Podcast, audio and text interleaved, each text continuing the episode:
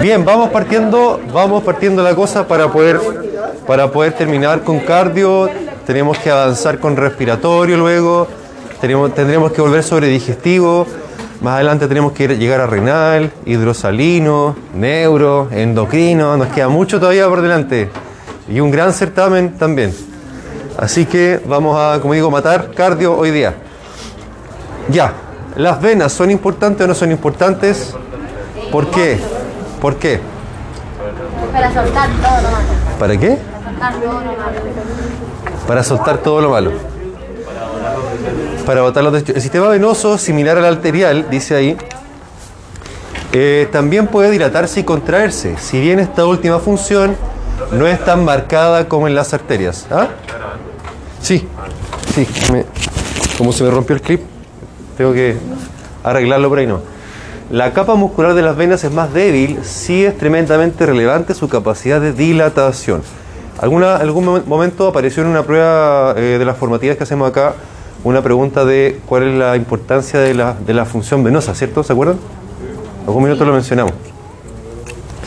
Eh, el sistema venoso tiene gran capacitancia, gran capacidad de contener. Capacitancia, gran capacidad de contener, en este caso, sangre.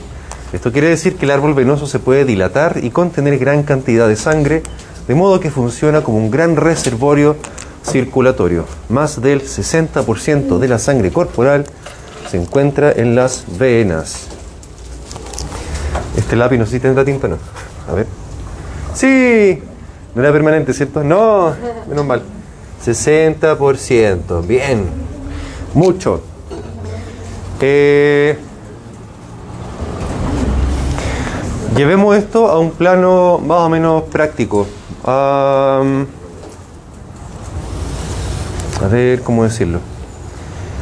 Alguna vez lo mencioné que durante el ejercicio, eh, en la medida que se activa, ¿qué pasaba en el ejercicio? ¿Qué se activaba?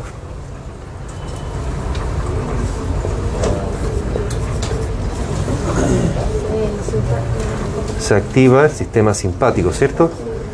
Muy bien. Y el sistema simpático, todavía tengo que acostumbrarme a escribir la pizarra. El sistema simpático, siempre me molesta esto.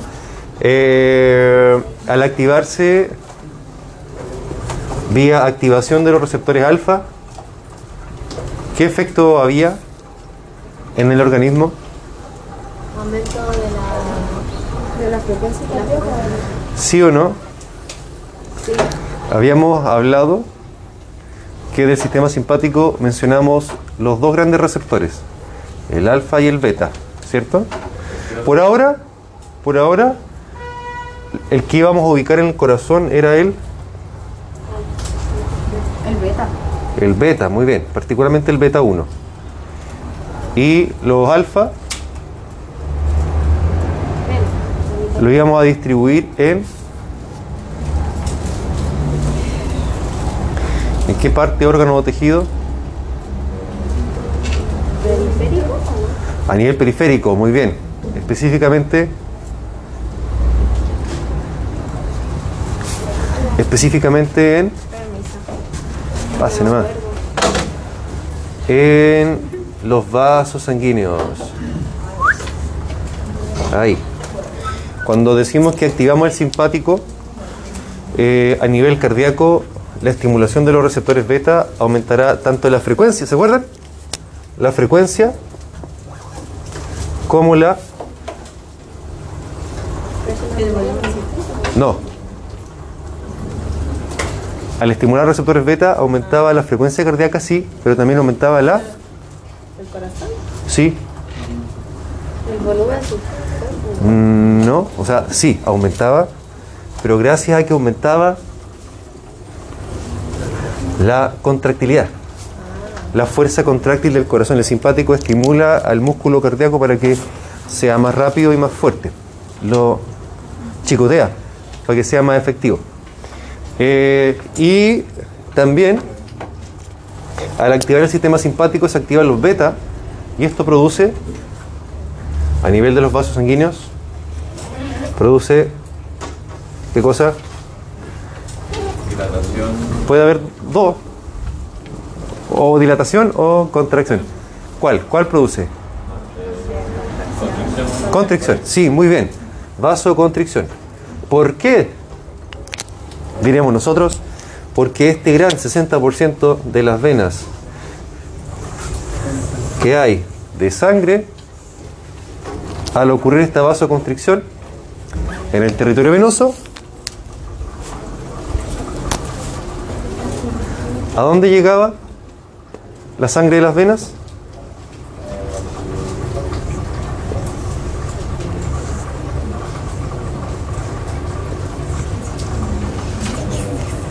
Corazón. Un corazón, pero un, poco, un poquito más anatómico.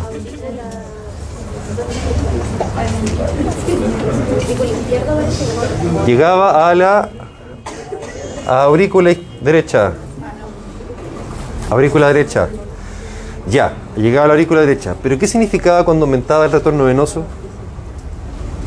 ¿Se acuerdan que lo vimos la semana pasada? Aumenta la precarga, ¿cierto? Aumenta la precarga.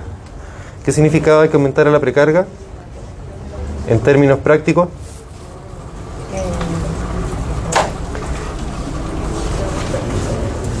¿La contracción o no? No sé, como fuerza de algo. Es como la cantidad de sangre que salía. La cantidad de sangre que llegaba al corazón, ¿cierto? Eso no era la postcarga. La postcarga era la cantidad de la fuerza que tenía que ejercer el corazón para latir. Si aumenta la precarga, La, la sangre que llega al iba a aumentar también la cantidad de sangre que llegaba, ¿cierto?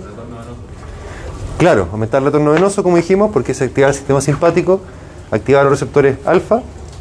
A nivel vascular periférico hay una vasoconstricción. A nivel venoso esto significaba que iba a aumentar el retorno venoso, lo que significa que aumentaba la precarga, o sea que aumentaba la cantidad de sangre que llegaba al corazón. ¿Y qué pasaba con la fibra muscular?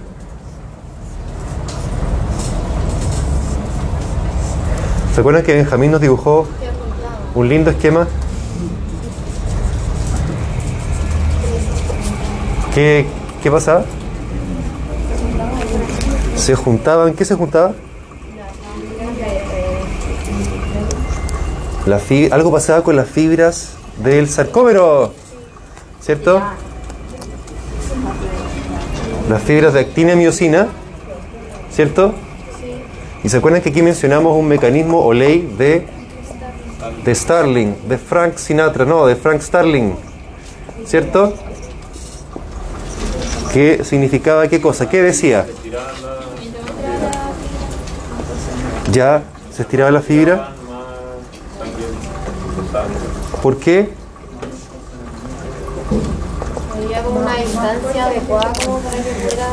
Bien, hay una distancia ideal para una correcta contracción. Para una óptima, óptima, digamos óptima, para la contracción más óptima hay una cierta distancia de estiramiento, no distancia, longitud de estiramiento de las fibras musculares, ¿cierto?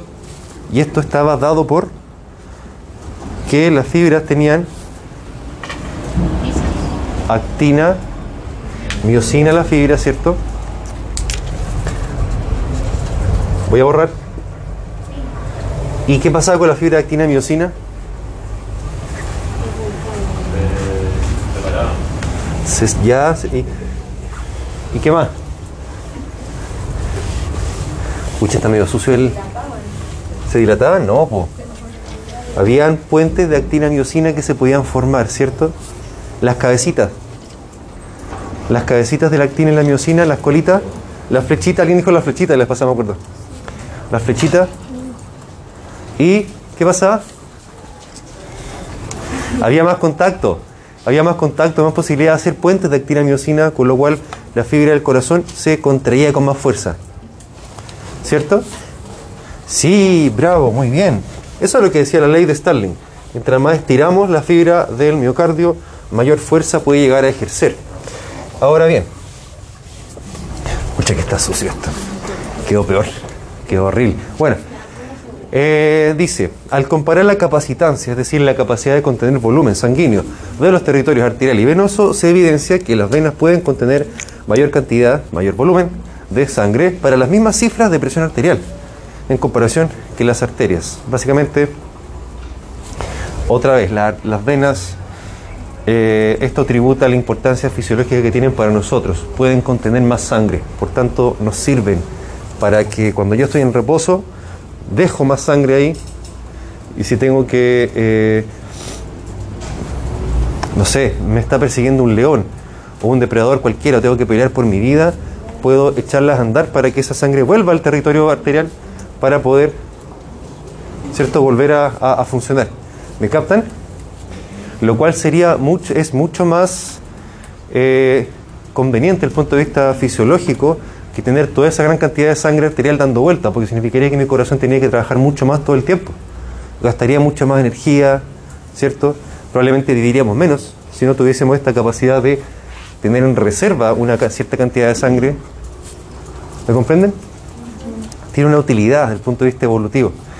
Aquí dice, un ejemplo de ventaja para la respuesta ante el estrés lo podríamos observar durante una hemorragia importante, donde por activación del sistema simpático, además de aumentar la frecuencia cardíaca, porque estimula receptores.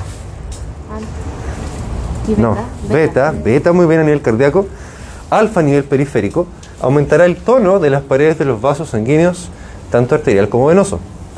Esto permitiría que este reservorio fisiológico pase al árbol arterial, manteniendo la volemia útil por algo más de tiempo. Y nos daría más tiempo para arrancar del león, para arrancar por, la, por nuestra vida, ¿cierto? Hasta llegar a un lugar más quieto para poder comprimirme la herida, en- en fin, a fin de cuentas es una ventaja fisiológica tener ese reservorio de sangre ahí. ¿Se comprende? Bien, muy bien. La capa muscular de las venas es débil. Es el supuesto. ¿Ah? Alfa en los vasos sanguíneos, justamente. Alfa, receptor alfa en las arterias, arteriolas. Eh, ahora, como las venas tienen una pared muscular tan débil, tan, no, no quiero decir frágil, digamos solo débil, eh, y se dilatan mucho más que las arterias, eh, hay que entrar a resolver otro problema para asegurar que las venas no se dilaten en exceso, para asegurar que la circulación de la sangre a través del sistema venoso, ya que tiene menos tono, se aprieta menos que las arterias, eh, que esa sangre pueda efectivamente volver hasta el corazón para poder circular. Pues bien, la evolución nos dio lo que ustedes ya bien conocen de anatomía, que son las válvulas. Las válvulas de las venas, ¿cierto? ¿Sí o no? Sí o sí. Sí o sí. Como, como no tienen tanta capacidad las venas de apretarse tanto para mantener un flujo adecuado que pueda volver sin que haya reflujo, afortunadamente contamos con estas válvulas que, eh, digamos, para prevenir el reflujo y asegurar el flujo anterógrado, es decir, hacia adelante y no que se devuelva, el árbol venoso cuenta con válvulas que aseguran el sentido de la circulación. Acá se ve una- un corte ah, anatómico, digamos, una muestra anatómica, y cuando fallan estas válvulas, eh, o la capa muscular de las venas, se nos producen las, ¿cómo se llama? Las varices, muy bien. Varices que se ven, no sé si las han visto. Se ven, sí. Varices extremidades inferiores. ¿Cuándo se producen las varices? Cuando hay una dilatación anormal de las venas. A ver, claro. A ver este. Ahí. Así se ve en las pantallas de los, los laterales. Se ve como que qué asco. No diga que asco. ¿Y eso causa como mucho dolor? Sí, eso puede producir mucho dolor y también puede producir otros problemas tales como, eh, si se fijan acá, ¿y eso se puede reventar igual? sí, pueden sangrar. Pueden sangrar. Eh, bueno, acá aplicamos el conocimiento que ya tenemos. No es asqueroso, es de la vida real. Es de la vida real. Es de la vida real. Eh, entonces, entonces, bueno, pensemos. Acá tenemos un sistema venoso dañado, ¿cierto? Tenemos válvulas venosas que están, no están funcionando, no están cumpliendo su función para el retorno de la sangre. Eh, conforme va, va cronifi- cronificándose este problema, va aumentando. ¿Qué va aumentando? Si disminuye el drenaje de la sangre a nivel local, ¿qué puede suceder? ¿Qué podría suceder? Edema, muy bien. Edema, edema que va a afectar el tejido subcutáneo y por tanto va a aumentar la distancia entre los capilares y el tejido. Si por ejemplo normalmente teníamos, eh, ya pongamos la piel acá, ¿cierto? Con todas sus capas de células queratinizadas y toda la cosa. Y acá tenemos celular subcutáneo. Y acá teníamos la red de capilares. Capilares. Imagínenselo, solo imagínenselo porque el dibujo no está muy bueno. Si hay edema en ese tejido subcutáneo, y acá tenía yo mis células de la piel y toda la cosa, celular subcutáneo, si hay edema, aumenta la distancia entre los capilares y el resto del tejido, ¿cierto? ¿Sí o no? ¿Sí o no? ¿Sí o sí? Sí o sí. Por tanto,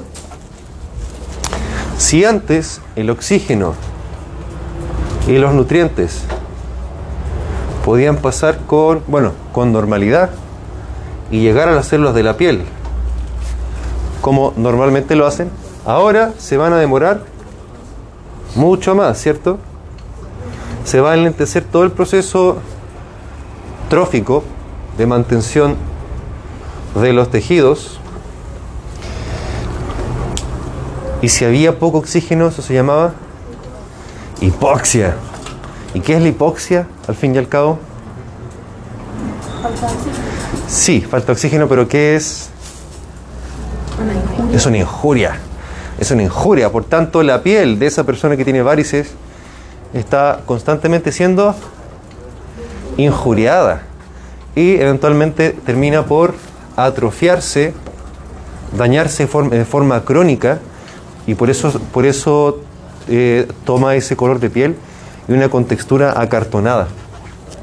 De verdad que acartonada. Y bueno, esto ya es algo más bien práctico. Cuando se daña, esta está como clásica.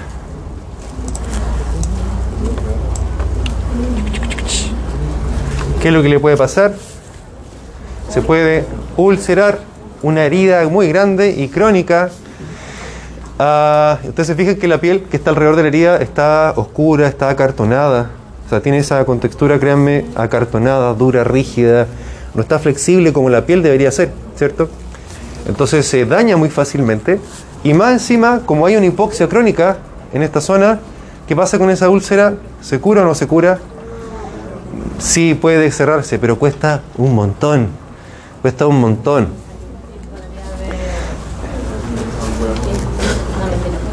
¿Qué cosa? Dígalo. Dígalo, ¿qué cosa iba a decir? No, pero es porque tengo muchos años. Entonces no relacionaría las cosas. Ah, ya, pero tranquila. ¿Se fijan o no se fijan? ¿Es importante? o no es- ¿Sirve o no sirve? Tome, despiértese. Igual es necesario. ¿Ah? Sería igual si es que empeora, podrían, se podría amputar está En el, en peor de los casos, hay unos que no. Hay unos que no. En el peor de los casos, sí. Sí.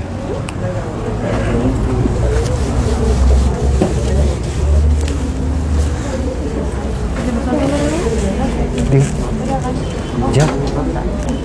¿Hace la punta sobre esto? Eh, creo, creo que no alcanzo, no. Pero hay grabación y hay diapo. Pero hay grabación y hay diapo. Lo que nos lleva al siguiente tema. Lo que nos lleva al siguiente tema, otra ventaja que tenemos los seres humanos y varios animales, por supuesto, es la existencia de un sistema linfático. ¿Qué nos permite, qué nos permitía el sistema linfático? Muy bien, drenar el exceso de, eh, de líquido. Ahora aquí entra, y esto, digamos, lo vamos a repasar solamente para que, para que tengan clara la información que van a ver en las diapos, porque las diapos las tienen, para que las estudien, ¿cierto? Pero básicamente acá aparece lo mismo que ya hemos dicho tantas veces, pero que me he dado cuenta que nunca está de más repetirlo, eh, porque siempre se nos olvida y nos permite entender muchas enfermedades a nivel, a nivel orgánico y por tanto tiene utilidad para la clínica, eh, que son los mecanismos del control del líquido a nivel tisular, el mecanismo de formación de los edemas, etcétera, etcétera. Dice, el intercambio de oxígeno, nutrientes y productos de desecho ocurre por difusión a través de los capilares, ¿cierto? Sin embargo, el intercambio de fluidos, fundamentalmente agua, ocurre por un mecanismo de ultrafiltración, eh, que es básicamente la osmosis que ocurre a través de las membranas. Eh, osmosis que tiene sus características propias, ¿cierto?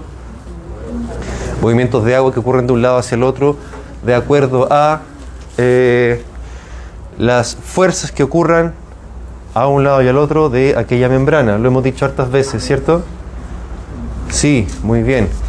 Para que la cantidad de ultrafiltrado, es decir, agua que difunde a un lado o al otro de la membrana, alcance un estado fisiológico y evite provocar situaciones de sobrecarga, de presión y de volumen, tanto dentro del árbol vascular como en los tejidos, debe haber un equilibrio entre las fuerzas que actúan en ambos compartimentos. Y aquí aparecen nuevamente, y esto para que no nos olvidemos nunca más, porque, insisto, observo siempre que todos los años se nos olvida, entonces nunca está de más repasarlo, la presión hidrostática y la presión osmótica, donde una significa... Muy bien. ¿Sí o no? Sí, excelente, excelente. Ya, presión hidrostática es la que empuja el fluido y la coloide osmótica es la que lo atrae. Ya lo tenemos claro. Maravilloso, maravilloso. Eh, misma, misma imagen que habíamos visto en inflamación, ¿cierto? El equilibrio de las fuerzas eh, hídricas a un lado y al otro la membrana. Eh, se me fue la idea que les iba a decir, por querer hablar, por querer abarcar mucho. ¿Qué les iba a decir? ¿Cómo estamos? Qué bueno, qué bueno, ¿cómo les va? Eh, ya no importa, después me acordaré. Ah, para, para unir esto, para unir la materia, para unir la materia con pato, pues si al fin y al cabo, como le he dicho antes, fisio y pato son continuación, en cierta forma, una de otra. Edema entonces sabemos que puede ocurrir por muchos mecanismos. ¿Alguien podría así como explicarme por qué podría pasar edema? Si yo fuese su paciente. Ya, pero ¿por qué? Por la falla de una uva, Eh, sí, podría ser. la de sodio potasio. Pero en términos, Ah, porque se acumula. pero en términos de, de equilibrio hídrico, hidrodinámico, o sea, lo que vimos recién. Porque se acumula. ¿Pero por qué? Porque hay un desequilibrio en las fuerzas que actúan en el equilibrio como de, ¿Cómo nomás?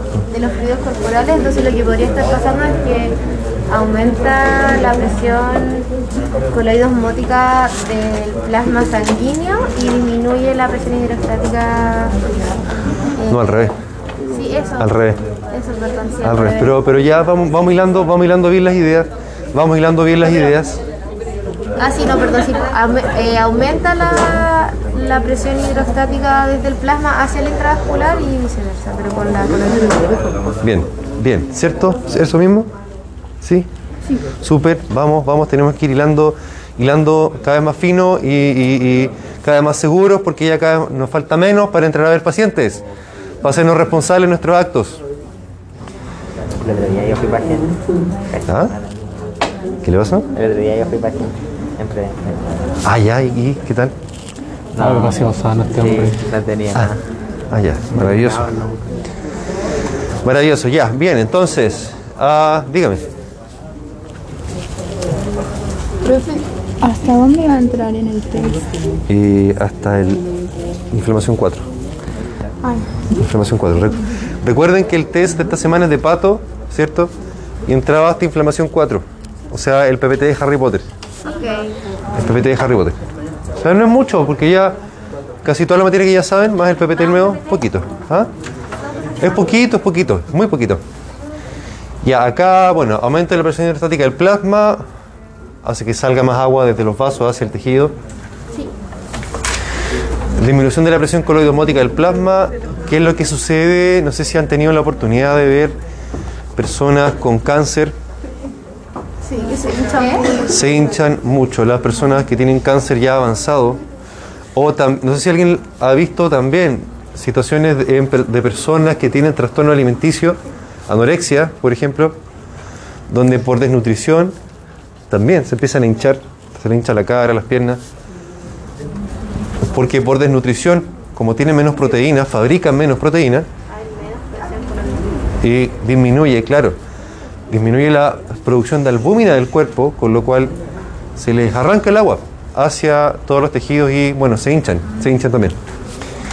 Eh, aumento de la presión coloidosmótica del tejido, ¿qué es lo que sucede cuando hay inflamación? ¿Cierto? Sí. Cuando aumentaba la permeabilidad de los capilares, ¿se acuerdan? Eventos vasculares de la inflamación y pasaban proteínas, pasaban células, con lo cual evidentemente que en el tejido aumentaba la presión osmótica, es decir, aumentaba la, la chupación de agua, la chupación de agua, eh, se edematizaba más fácilmente la zona, ¿cierto?, que estaba inflamada. Eh, en estas diapos, déjenme hacer memoria qué fue lo que les puse. Mecanismos de control. Como muchos sistemas fisiológicos, el control de la presión arterial y por ende del flujo sanguíneo sistémico, es decir, en todo el cuerpo, tiene dos grandes componentes. Esto es como un dato, dato más bien médico, pero siempre, siempre tendemos a ordenar eh, con esta clasificación, supongamos, las causas de algo. Eh, las causas de fiebre pueden ser centrales o periféricas. Las causas de dolor. ah, no, causas de. de las anemias pueden ser centrales o periféricas. Centrales de la médula ósea, periféricas de, digamos, de la parte nutricional, de la parte inflamatoria, etc.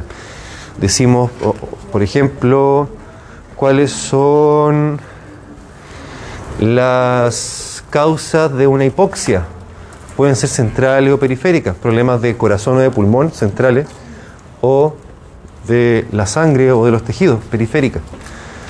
Nos encanta hacer esa distinción a los médicos.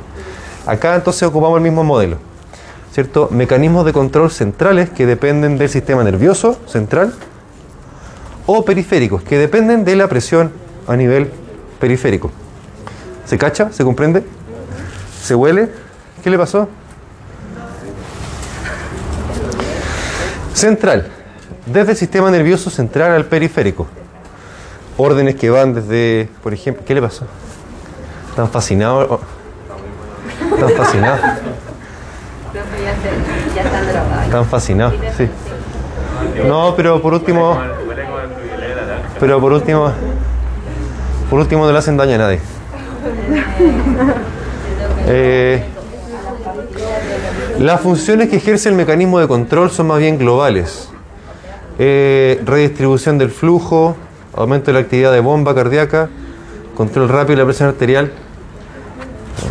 El simpático, pues la función del sistema nervioso simpático. Eh, si mi bulbo raquídeo, que es donde, donde está el centro de control de la presión arterial, detecta que tengo que subir la presión, por ejemplo, porque estoy haciendo un certamen de fisio eh, o de pato, lo que sea, y necesito que haya mayor presión arterial para asegurar el flujo, para que llegue nutriente y oxígeno a mi cerebro, mi sistema nervioso simpático se me va a activar con los nervios y voy a empezar a aumentar la frecuencia cardíaca, aumentar la contractilidad para que fluya, fluya, fluya, fluya, fluya y no me falte, no me falte nutriente ni oxígeno al cerebro. Lo mismo si uno está peleando un box, ¿cómo se dice un partido? Una pelea de box, un partido, no sé cómo se dice. Eh, también, ¿cierto? Voy a tener la frecuencia cardíaca elevándose eh, la presión arterial va a estar elevándose para asegurar que me llegue flujo a todos los músculos para estar lo más, para responder lo antes posible a cualquier golpe. Periférico es un poco más complejo, sí, es bastante más complejo. Pero acá yo lo había simplificado en mecanismos locales y mecanismos humorales. Siempre recordando que humoral, ¿qué significa? Humor. Humor, sí. Muy bien. ¿Y cuáles son los humores? El cuento, el cuento se remonta a la antigua Grecia. ¿Les suena o no? ¿Ah? No. Ese es otro humor. ¿Se acuerdan de la, la cuando dicen que alguien es más bien colérico o más bien flegmático? ¿No les suena? Ya, desde la antigüedad de la, de lo- de la medicina, siempre se intentó explicar que los seres humanos éramos resultado de un equilibrio entre los distintos humores que teníamos en el cuerpo, que básicamente eran como líquidos. Eh, en la antigüedad, en la antigua Grecia, decían que teníamos la sangre, la bilis verde, la bilis negra y la flema. Y un equilibrio adecuado de esos cuatro humores era resultado de una salud óptima. Si yo tenía exceso de sangre, por ejemplo, eso ya daba, daba pie a que había que hacer, supongamos, sangría. Porque había exceso de sangre. Si había exceso de bilis negra, se hacían tratamientos de- para drenar esa bilis negra y así con toda la cosa.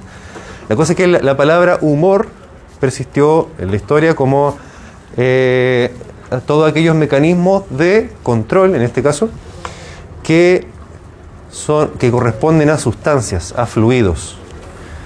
Por ejemplo, las moléculas proinflamatorias son un mecanismo humoral de activación de la respuesta inflamatoria. Son sustancias, son moléculas que viajan en los fluidos, que están en el tejido. Eso, eso nos referimos con mecanismos de control humorales. Supongamos eh, el bicarbonato en la sangre es un mecanismo de control humoral del pH, ¿cierto? Porque es una sustancia, está en la sangre. A eso se refiere cuando hablamos de mecanismos humorales. Y mecanismos locales ya se refiere a los receptores, como los varoreceptores. ¿Se acuerdan? Bien, maravilloso. Y eso era con este PPT. Ya lo matamos. Vamos a matar el siguiente. ¿Paramos un poquitito? Ya. Este es el 2. Diga, diga. Vamos, sigamos. Aquí tengo que ver eh, del corazón qué fue lo que vimos. Ah, funcionalmente, funcionalmente siempre hablamos de un corazón derecho y un corazón izquierdo. El corazón derecho, el corazón derecho está constituido por la aurícula derecha y el ventrículo derecho. ¿Ah? No, pero si no, es más difícil que acordarse que corazón derecho es aurícula y ventrículo derechos. ¿Y- ¿Ah? La aurícula La aurícula y ventrículo, ¿cierto? Y el corazón izquierdo es aurícula y ventrículo izquierdo. ¿Cuál es más importante? izquierdo. Los dos. Los dos. Los dos tienen su función. Tienen su razón de ser. Si, por ejemplo, nos pusiésemos a comparar. Si nos pusiésemos a comparar. Profe lo van a retar. ¿Quién? La gente. Porque pasó una niña mirando y dijo, ¿qué clase es esta? Y nosotros, Ah. sí, sí, ¿y por qué? Es que hay muchas sin mascarilla. Y anotó así. Ya, entonces todo con mascarilla. Ya, pero ya. ¿Ya qué? Eh, si yo si yo cortara No. ¿Qué es eso, profe? Esto va a ser un corazón cortado por la mitad. Va a ser un corazón Cortado por la mitad, por plano transversal. Ventrículo derecho, ventrículo izquierdo. Por supuesto que está medio exagerado, solo para efectos didácticos. El ventrículo derecho es más pequeño que el izquierdo, lógico, cabe menos sangre y también tiene menos masa muscular que el izquierdo. Eh, por razones obvias, el, corazón, el ventrículo derecho lleva la sangre hacia los pulmones, de modo que si tuviese demasiada fuerza de contracción los pulmones se dañarían, ¿cierto? No puede ser tan fuerte la presión ejercida por el ventrículo derecho hacia los pulmones, porque si no, insisto, sería lesivo para los pulmones. En cambio, el ventrículo izquierdo necesita una gran masa muscular para poder latir con fuerza, para poder distribuir la sangre por todo el organismo. ¿Se entiende la idea o no?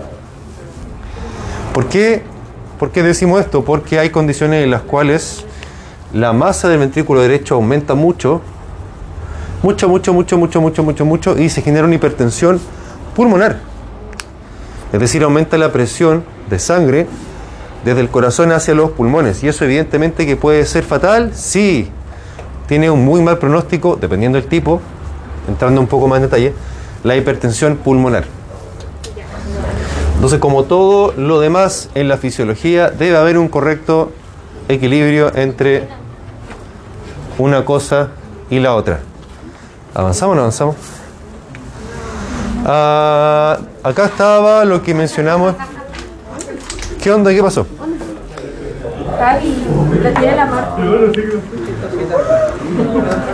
Aquí estaba lo que mencionamos recién de las fibras de actina miocina. Voy a avanzar nomás.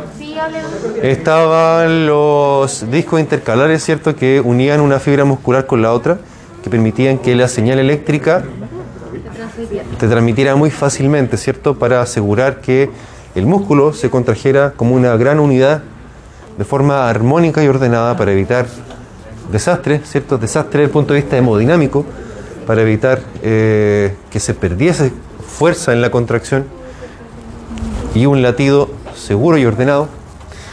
Eh, más monitos histológicos que nos recuerdan la profe Patti. Sí. Sí, ¿cierto? Eh, acá, ¿cierto? Más cortes donde se veían varios núcleos, lo que nos llegaba a recordar que las células musculares son grandes sin sitios, ¿cierto? Sin sitios son muchas células, muchas células fusionadas. Ah, dígame. ¿Ese Powerpoint no es el mismo que está en Canvas? ¿Ah? No es el mismo que está en Canvas. Creo que no. Creo que no. El que está en Canvas está, está resumido. ¿Subió de nuevo? Mm, Según yo sí. Pero miren, el que está en Canvas es el, PPT resumido. Sí, Está, está, aguant- está resumido, está resumido. Está resumido porque, en- entre otras cosas, lo que no está en el PPT que, que les puse en Canvas es... ¿Se acuerdan que esto lo estuvimos conversando? Sí, Está. Pero lo que no está en ese Lo de los discos intercalares no es... Lo que no está en ese es fase por fase. Fase 1, fase 0, fase 2, fase 3, fase 4, el calcio que entra, calcio que sale, retículo sarcoplásmico, ¿se acuerdan? Del año pasado, porque la semana pasada no lo vimos. No, eso no lo quise poner porque se fijan es mucho. Se fijan que es mucho. Por eso nos habíamos quedado solamente con eso y hasta ahí nomás. El, el- el que tienen ustedes tiene solamente una fase, un solo gráfico. Solamente para hacer énfasis en el hecho que habíamos conversado antes de que, a diferencia del potencial de acción de todas las otras células, en la célula del miocardio hay una activación, una meseta, ¿cierto? Lo que permitía que el periodo refractario fuese mayor, ¿cierto? ¿Se acuerdan? Sí. Y también acá se producía algo que acá no se producía. Que se llamaba meseta, justamente. Eso, eléctricamente hablando, es- eran esas dos grandes diferencias. Entre la célula normal, entre comillas normal, la célula del miocardio, y ahora teníamos que agregar, eso sí que sí, la célula del nodo sinusal. Esa sí está, pero está resumida también. Si quieren les mando esta diapositiva, pero igual. Ya. Ni un problema. ¿Podría subirlo otro resumido y este PPD10. Sí, profe. ¿Ya? Profe, Dígame. lo que dijo el periodo refractario era periodo refractario menor o mayor. Mayor. Mayor, mayor. Ay, si lo único que me limita, como digo, es el tiempo. Lo, único- lo que no tengo es tiempo. Así que por eso es que voy reciclando diapositivas del año anterior y todo. Pero mire, hace apunte y la recicla para el próximo año. Sí, pues si en la medida que puedo, lo hago. Créame que lo hago. Sí, créame, créame. Ya, entonces, si se fijan, uno podría medir la actividad eléctrica de, de los distintos niveles del corazón y vería cosas muy distintas. Particularmente, ¿qué tan distinto es el nodo, nodo sinusal? Así. ¿Se fijan? Por esta razón les puse la diapositiva resumida. Esta es la célula miocárdica promedio, promedio. Activación, meseta, relajación. La, acti- la mm, sí, no tiene meseta. Y la otra cosa que tiene es un potencial de reposo mucho menos negativo que el anterior. Mucho menos negativo que el anterior. Lo otro que tampoco tiene son canales de calcio lentos que la otra sí tenía. Donde si la la meseta era gracias a los canales de calcio lentos. La meseta era gracias a los canales de calcio lentos en la célula miocárdica. En la célula sinusal esos canales de calcio no están. Entonces, gracias a que el potencial de acción es más, más positivo, basta una pequeña, un pequeño estímulo para que la célula sinusal alcance el umbral de acción y se activa, inmediatamente se relaja. No hace la meseta, a diferencia de el resto de las células miocárdicas. Y esto asegura que, dígame, Era que, mm, que necesitaba un poquito de estímulo para llegar al potencial. exacto, uno menor, ¿Pero potencial de acción se llamaba? sí, todo nada, ¿cierto? Y se volvía al reposo y nunca, nunca llegaba a una meseta y eh, estaba constantemente con estos canales de sodio lento abiertos, que son los que están ahí. Slow influx de calcio. Los de calcio lento son los que estaban acá, que asegurar de sodio, de sodio lentos. De sodio, sodio lento y en las que tiene meseta son de calcio. calcio lentos. Entonces, como estaba en constante, un potencial de reposo menos negativo en comparación a los otros. Por lo tanto, se activa con mayor facilidad. ¿Qué efecto tiene que se active con mayor facilidad? La célula del nodo sinusal, que es el marcapasos del corazón, que se activa antes que las otras que estaban aquí y por tanto siempre son las primeras en mandar la señal al resto del corazón y eso asegura que el ritmo de latido del corazón sea comandado por el nodo sinusal y no por otras partes. Y eso asegura que sea siempre ordenado. Un latido que parte desde la base del corazón, donde está la aurícula, hacia el resto del corazón. Hacia la punta, digamos, del corazón. ¿Repito? Ya. Entonces, la célula miocárdica del nodo sinusal, que son células especializadas en producir y transmitir la señal eléctrica, tienen por una parte canales de sodio lento constantemente abiertas, lo cual les impide llega- digamos, llegar al reposo definitivo y estar constantemente activas. Y por otra parte, tienen un potencial de reposo menos negativo, que, de reposo, digamos, de inactivación, menos negativo que las células miocárdicas del resto del corazón. Esto significa que las primeras que se van a activar siempre, estando en condiciones normales, estando el corazón sano, van a ser las células del nodo sinusal. Del nodo sinusal. ¿Cierto? Porque son menos negativas y están constantemente estos canales de sodio abiertos. Y eso asegura, otra vez, eso asegura que sea siempre este el origen de la señal eléctrica que comanda sobre todas las otras del corazón, en condiciones normales. Cuando hay arritmia, dependiendo del tipo de arritmia, esto se puede perder y originarse en otra parte del corazón, cualquiera, de verdad que puede ser cualquiera, la señal eléctrica para activar las células musculares y esto ya puede ser más desordenado, puede ser más caótico y eso puede traer, por supuesto, que problemas a la persona que la sufre. ¿Se cachó? Ahí está la explicación en todo caso, en la, en la diapo. Eh, potencial de reposo menos negativo, canales de sodio siempre abiertos y no posee canales de calcio lentos, que son los que tenía la otra célula que aseguraban la meseta en la activación. ¿De acuerdo? Y esto nos permite entender por qué el nodo sinusal cardíaco es la zona marcapasos de nuestro corazón. ¿Sí o no? Maravilloso. Salud. ¿Aspiró mucho o no? ¿Mucho aceite? Hoy está súper. Está súper sucio el pizarrón. Súper feo. Ah, ciclo cardíaco. ¿Cómo se llama cuando se contrae el corazón? Mucho, muy complicado. ¿Cómo se llama cuando se contrae el corazón? Sístole, muy bien. Sístole y diástole, ¿cierto?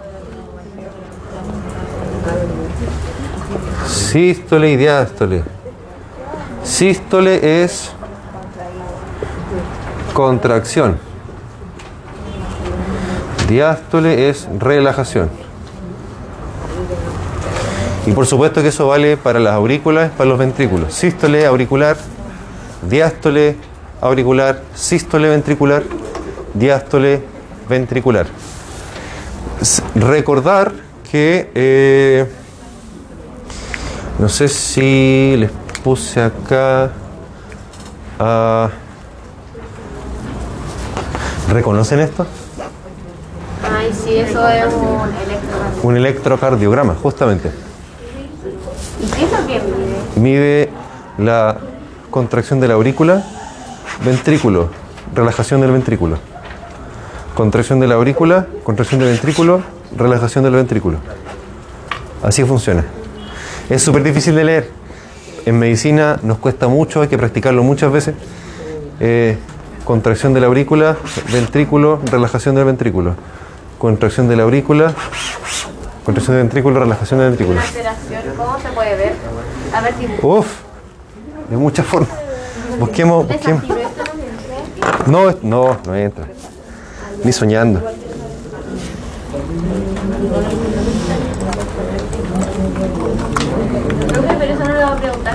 No pero como me están preguntando aquí. Eh, a ver. ¿Qué hay para abajo? ¿Ah? Esa. ¿Cuál? ¿Cuál? ¿Esta? Ya mire. ¿A esto? Ah, como invertido. Ah, no, que soy leso, soy Gil. Este electrocardiograma es de una persona que tiene marcapasos. Tiene marcapasos. Porque el electro está detectando una espiga que corresponde al marcapaso.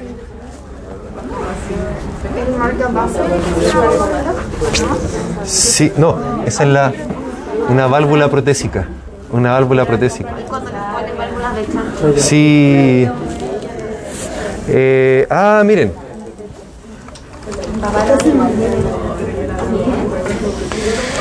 Ah, papá. ¿Por qué lo hacen? Porque es como anatómicamente muy parecido ¿Tiene, ¿Tiene ciertos beneficios?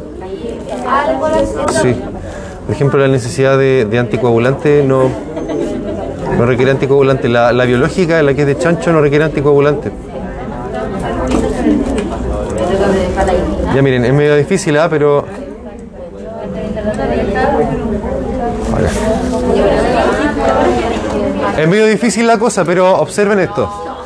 Eh, acá el segmento de base de la actividad eléctrica del corazón, uno, uno puede trazar una línea. No sé si se fijan, ¿sí o no? Hay una, hay una línea de actividad isoeléctrica. Resulta que en este caso hay una persona que está teniendo una isquemia en el miocardio, está cursando con un infarto en este minuto, no se ha infartado todavía. No sabemos si se infartará o no, pero en este minuto está ocurriendo una disminución del flujo sanguíneo a nivel miocárdico. Como lo sabemos porque hay una elevación del segmento ST, se llama, que es esta, esta muesca que está acá arriba, que está elevada en comparación a la base eléctrica del corazón. ¿La ven? Normalmente debería estar así. Pero se fijan que no baja la onda, se queda ahí arriba. Es, una, es un super desnivel. Acá también. Esta pequeña subidita que está acá debería estar más abajo. Pero está subida. Está subida eterna. Acá se ve al revés. No alcanza a llegar al, a la línea. Eso, debería estar acá arriba. Así se ve una alteración. ¿Ah? ¿Por qué no mejor vemos el espirómetro? ¿El espirómetro por qué?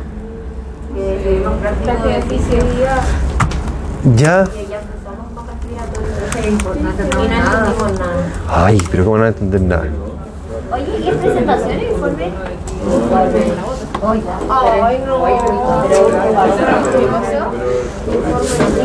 ¿Alguien ha hecho algún curso de reanimación? ¿Han podido ocupar el desfibrilador, el desfibrilador automático externo? ¿El DEA? El DEA. El DEA, la maquinita esa que detecta el ritmo cardíaco y descarga, eh, uno, de los ritmos de- desfibrilables es la de fibrilación ventricular. Fibrilación, está vuelto loco el ventrículo. Aquí no hay lo que vimos antes, por cierto, de contracción de la aurícula, ventrículo, relajación. No, había, no hay nada de eso. Acá hay un caos. Caos, caos, caos, caos. Este ventrículo que está fibrilando o se le manda el cuascazo eléctrico luego para que se normalice o la persona se va a morir. Así de, de sencillo. Entonces, bueno, en esta circunstancia comprenderán que el tiempo es oro. Cuando uno ve a una persona que está con el monitor cardíaco, con ese ritmo, con ese, eh, esa actividad eléctrica, oye, mándale nomás luego, porque el tiempo es oro. El tiempo es oro en ese caso. Los segundos valen oro. Eh, ah, el siguiente, la siguiente frase, las aurículas funcionan como bombas cebadoras para, los ventrículos.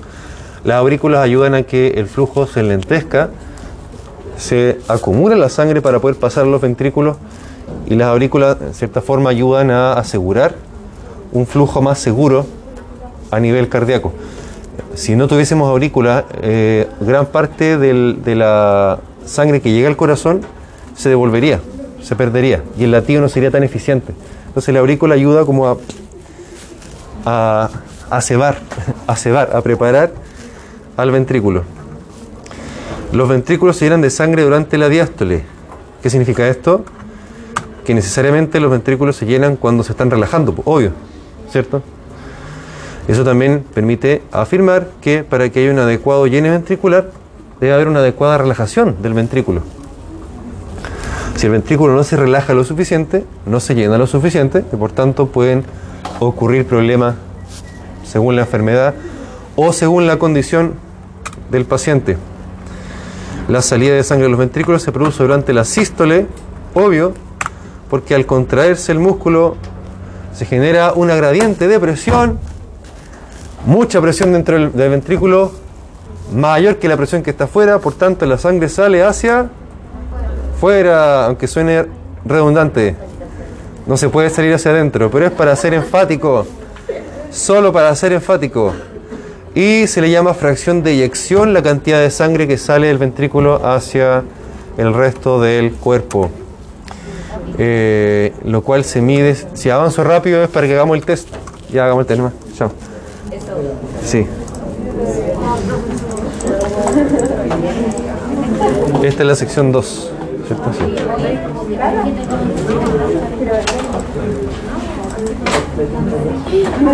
Va. Sección 3.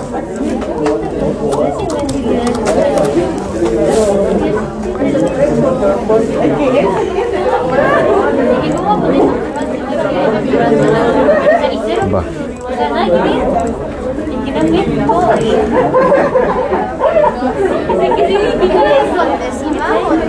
Este no.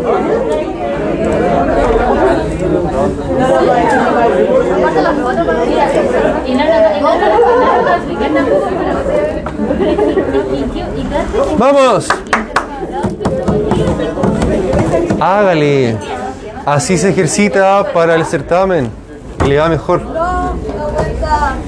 ¿Qué mejor que eso?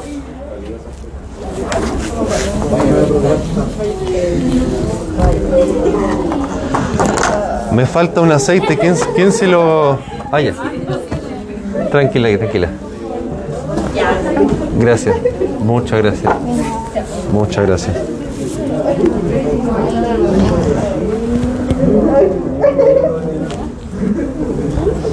La mascarilla me tiene enfermo.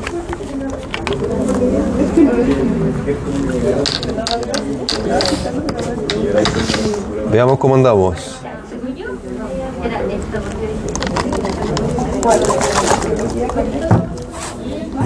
Ah. Uy, tengo que apagar la grabación.